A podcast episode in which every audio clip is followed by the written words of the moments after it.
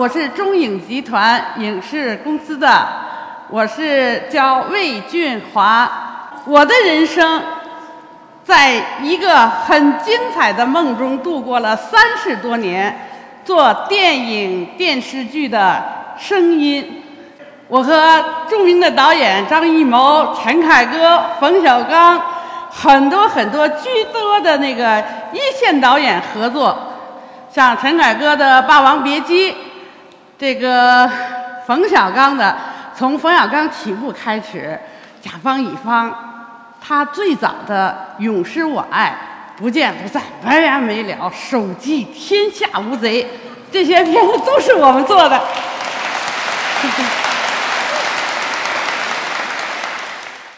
这个电影生产过程中是离不开我们逆音师的，因为电影一部电影，它除了演员的台词、音乐，逆音是生活当中的所有声音，都是由逆音师来完成。因为原来好多人都不太了解我们这个工作和行业，就连最早的时候葛优的老父亲看我说：“说呃，魏老师啊。”我跟你一个厂这么多年，我真不知道你这个行业到底是做什么的，就只是知道是做音效的。我只是通过电视台的呃节目，我才认真的知道你是做什么，所以感到真感觉到遗憾。我这个声音的魔术师在一席的论坛上，我要今天首先给大家带来的是大海的声音。好，请我的徒弟上场放画面。来，放。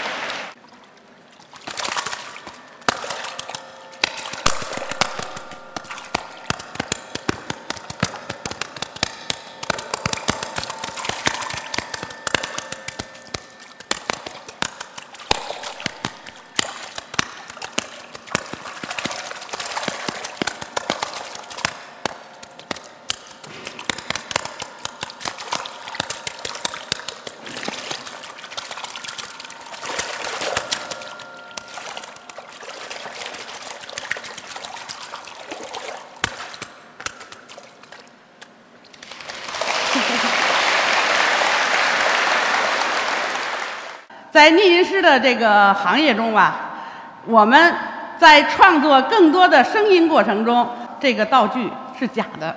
那么逆音师要做出真的声音来，要做出比较震撼的东西来。比方我们做到一个农村戏的时候，这个农村在建房的过程中，这个又有木工把这个木头把它抱做好窗户，要把这个抱子抱下来。那么这时候呢，你要做这个声音是不一定拿真的豹子来，你拿真的豹子来的时候，就非常有可能，推一下就被卡在这儿了，是吧？那么我们逆音是用什么呢？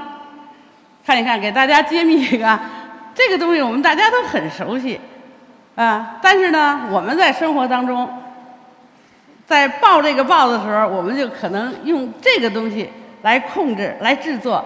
它不受任何阻力，不受任何的这个 呃节奏上的控制，就可以做成很真实的声音。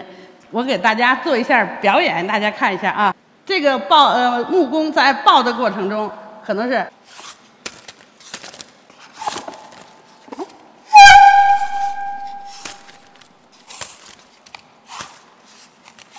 当然我们的专业话筒从细节上再一做，就非常的像。我做的是这个豹子往出拉的过程，他呢这时候呢就把爆花的声音掉落下来了，啊，这样呢，在这个电影的制作过程中，它有很多需要夸张的东西。你看刚才我在拉的过程中出一个嗷的一个声音，这是做什么呢？有可能就是我在推这个木头，这木头在那个木头板上，唰就一动，咔就拉一下。这样呢，就是根据我们的所需和这个。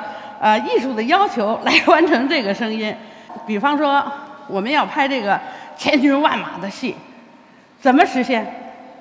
好实现，我给大家做一个最简单的表演，我们三个人上场就可以做一个千军万马。那么呢，这个千军万马让我们会感觉到非常震耳欲聋。我们不可能把真的马拿到录音棚里来，我们要。做逆音的人来做这匹马，找到这个感觉好。预备，开始。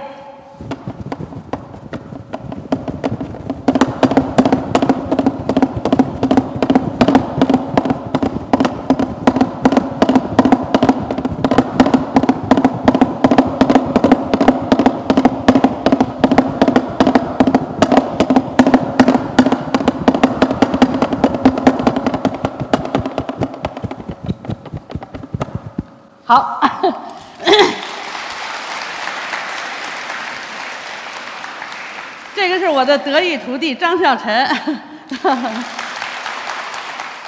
才二十岁，这是我培养的最优秀的低音师。今天我特别高兴来到一席论坛，来和大家一起。共同享受我自己这三十多年来为电影做逆音的这个乐趣。我是一九七八年毕业于北京电影学院录音系，但是呢，我从录录音系毕业以后呢，到电影厂实习的时候，在实习到逆音棚的时候，我突然间感觉到，哎呀，这电影厂里怎么还有这么一个行业？他们在这儿好像在。在在在神神神神秘秘的在那儿做什么呢？然后呢，我呃在那实习看了几天以后呢，我就觉得哎呀，这个行业挺有意思的。他我就感觉到我们每天好像这个逆音棚的人是那个制作者呢，天天都有新的事物，天天都有新的课题，因为每一部影片它都是不同的题材、不同的年代、不同的这个。呃，环境、地域，它还有不同的这个呃环节、气氛、导演的要求。那么呢，我就有一天在我实习的过程中，我就正好是和我的呃母校的老师郑洞天老师导演的《火娃》这部影片。那么呢，他那戏里边有一匹马，刚才看我的徒弟在打马，这个。这匹马呢，最后小火娃拉着这匹马上上这个呃上山找红军。我没有接触过这个行业，我只是喜欢。然后我就和 录音师和录音师，哎，我说这个能不能让我来做一下这马试试看？那个录音师就说就说了，哎呀，你刚看这么几天，你就敢说做这匹马？我们有的老老的人，可能这匹马还不。不一定说敢做成什么样子，也没看着我就把这马蹄儿啪就扔过来了。我就拿着这匹马蹄儿，这个马呢，这还真是当初我做马蹄儿的马，马这个马蹄儿，我今天带来 确实也有特殊意义。然后呢，我就做了这匹小火娃拉着大大青马上山的这个这段经历。然后呢，我当这个电影出一角二角拷贝的时候，我就呃。认真的听我做的这匹马，我在听的过程中，从这个这个什么放映室里看完了以后，我们单位领导就在那儿等着我。魏俊华，我劝你，就做逆音这个行业吧。听你们那师傅说，说你一个是敢想，而且敢做，而且感觉还挺好。我说，哎呦，这可不是我要选择的职业。我说我这个电影学院录音系毕业的，我回来搞逆音，我觉得是不是有点亏呀？我就觉得特值，就跟领导说，领导说你不亏。我说女同志做逆音师的有吗？我们的领导就告诉我，我告诉你，陈佩斯的妈妈也是做逆音师的。这个我的这个我当初我们的车间主任是日本人，他的爱人也是在中央新影做逆音。哎，这个还给我一点那个。安慰，因为一个女同志，你想，刚才你看了我们做的这些东西，都是生活当中，呃，有些是你不可想象的东西，你也要想象出来。然后我最后还是坚决的想，我到这个厂里一定要做几部电影的录音，再回到这个，然后领导也回呃答应了我这个请求。然后我回到逆音室以后，这一下真的一下，呃。不可收拾，做了几十年。其实我们生活当中，我们每一个同志，你在观察你的身边会出现很多很多声音，但是你不是搞声音的，你可能就不会在意你在你身边发生的声音是呃，会做什么用，会代替什么用。我们一一个现在在我们的录音棚里，一啊一个小竹椅子，它为我们公司服役了将近三十年。你想，一个小竹椅子在我们公司的录音棚里服役三十年，那是相当有意思的。这个竹椅子呢，像我们做《潜伏》的时候，这个电影胡军摇长的那那场戏，我们就非常简单自如的把这个声音完成了。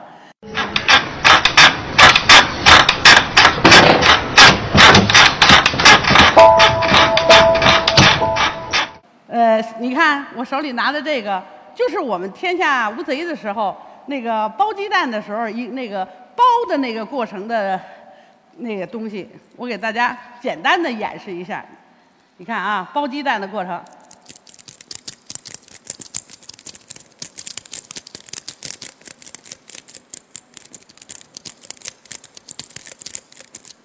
你说包多少鸡蛋我不能包，它转的再快我也能包。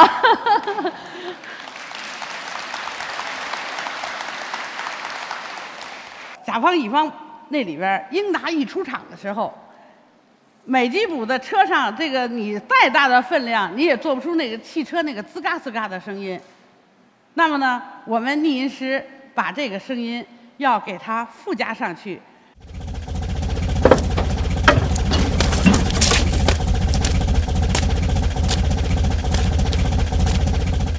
就感觉到英达的出场，呃，戏份儿的分量。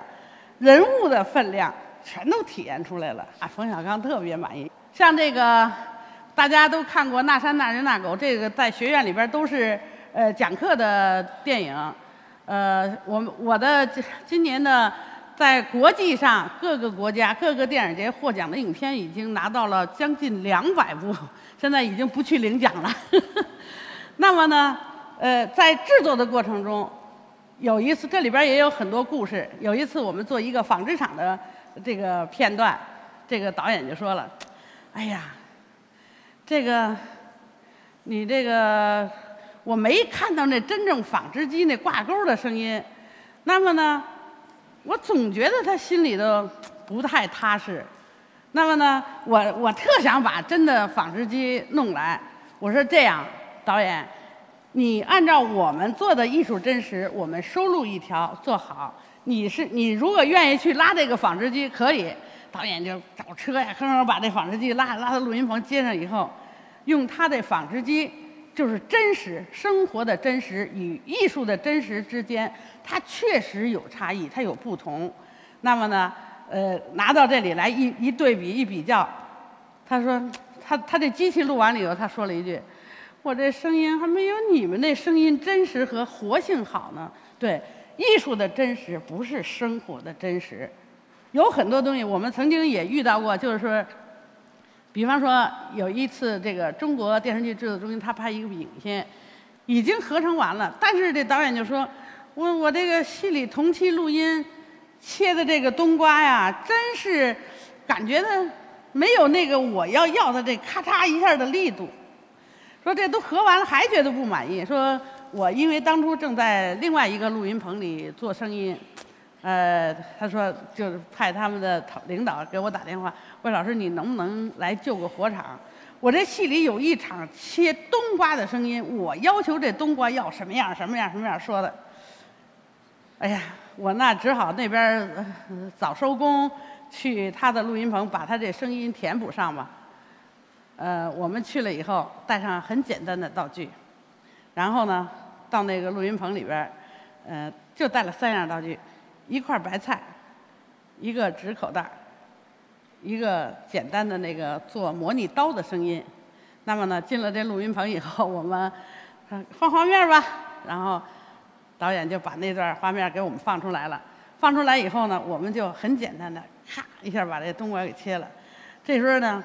导演在外边，我们可没开对讲，只听那里边呱呱给我们鼓掌。哎，我觉得 没有那么稀奇吧。后来导演就进来了，说你切的这个冬瓜呀，特我特想看看。他就进录音棚里来了，到时候看冬瓜呢，怎么没有冬瓜呀？到处找冬瓜。然后我就拿起这个东西给他看。大家看，这就是我给他们切的冬瓜，那很神奇。加上一个菜刀的声音，这时候我比方我这咔嚓一下，大家注意听啊。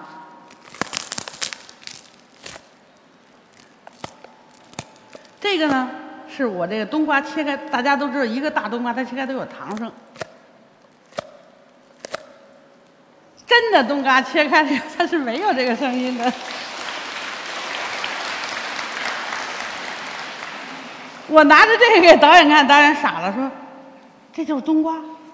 ”所以说，我在这个几十年的工作状态的总结情况下，我就总结出我们是声音的魔术师。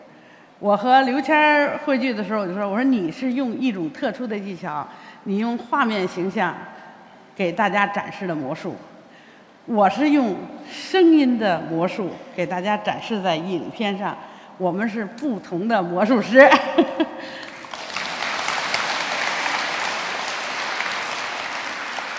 我们逆音师在生活当中要随时去观察生活、体验生活。我的很多徒弟，这个他在进入我们这个行业以后，我首先说你今天。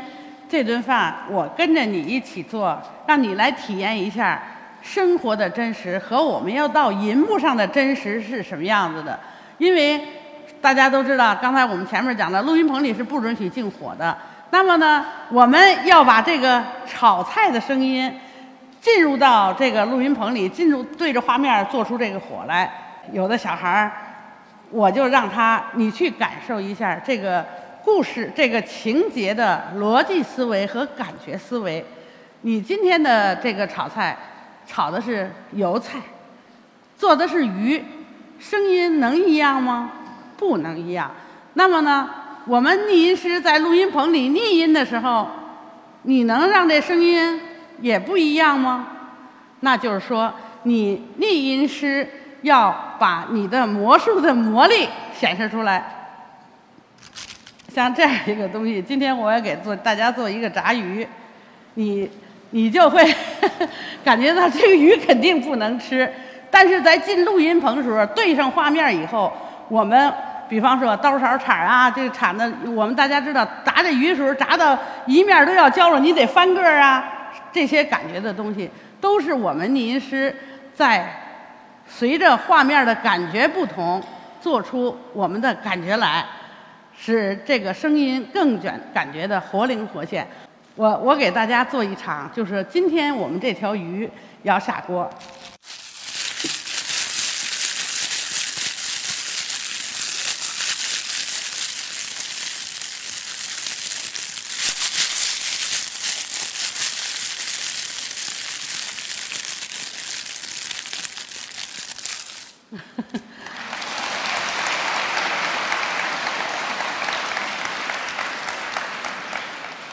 所以说呢，我们在生活当中每天都在为我们的工作、我们的眼睛、我们的耳朵，都为我们的事业在不停顿的探索。啊，像我们今天大家都知道，电影厂拍戏的时候吃盒饭，那么呢，我们在吃盒饭的过程中，我们会发现很多东西。哎，收拾这个，大家吃完饭要收拾这盒，那么呢，我在收拾这盒的时候，我又有一个新的发现。那么呢？你看，你我给你们表演，你们就能知道，在一个电影里、一个电视剧里边，经常会遇到，有时候抬着滑竿啊，抬着轿子呀，那么呢，担着箩筐啊。我这个，我这么一拿的过程中，我发现了一个声音，所以你你听听这个声音，我抬担着一个扁担走。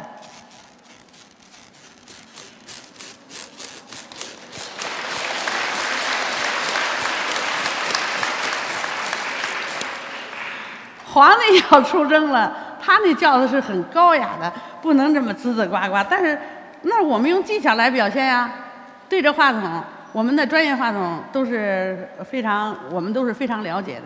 我们逆音师对话筒的理解，对声音的理解，它应该是相辅相成的。比方今天是皇帝的叫的。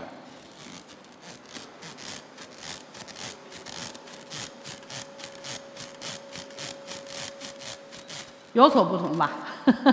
它不是那个哗啦哗啦哗啦那带着箩筐的那个感觉。下面呢，我给大家呢展示一段我们在做，比方说我们在做十面埋伏的时候，大家看一看。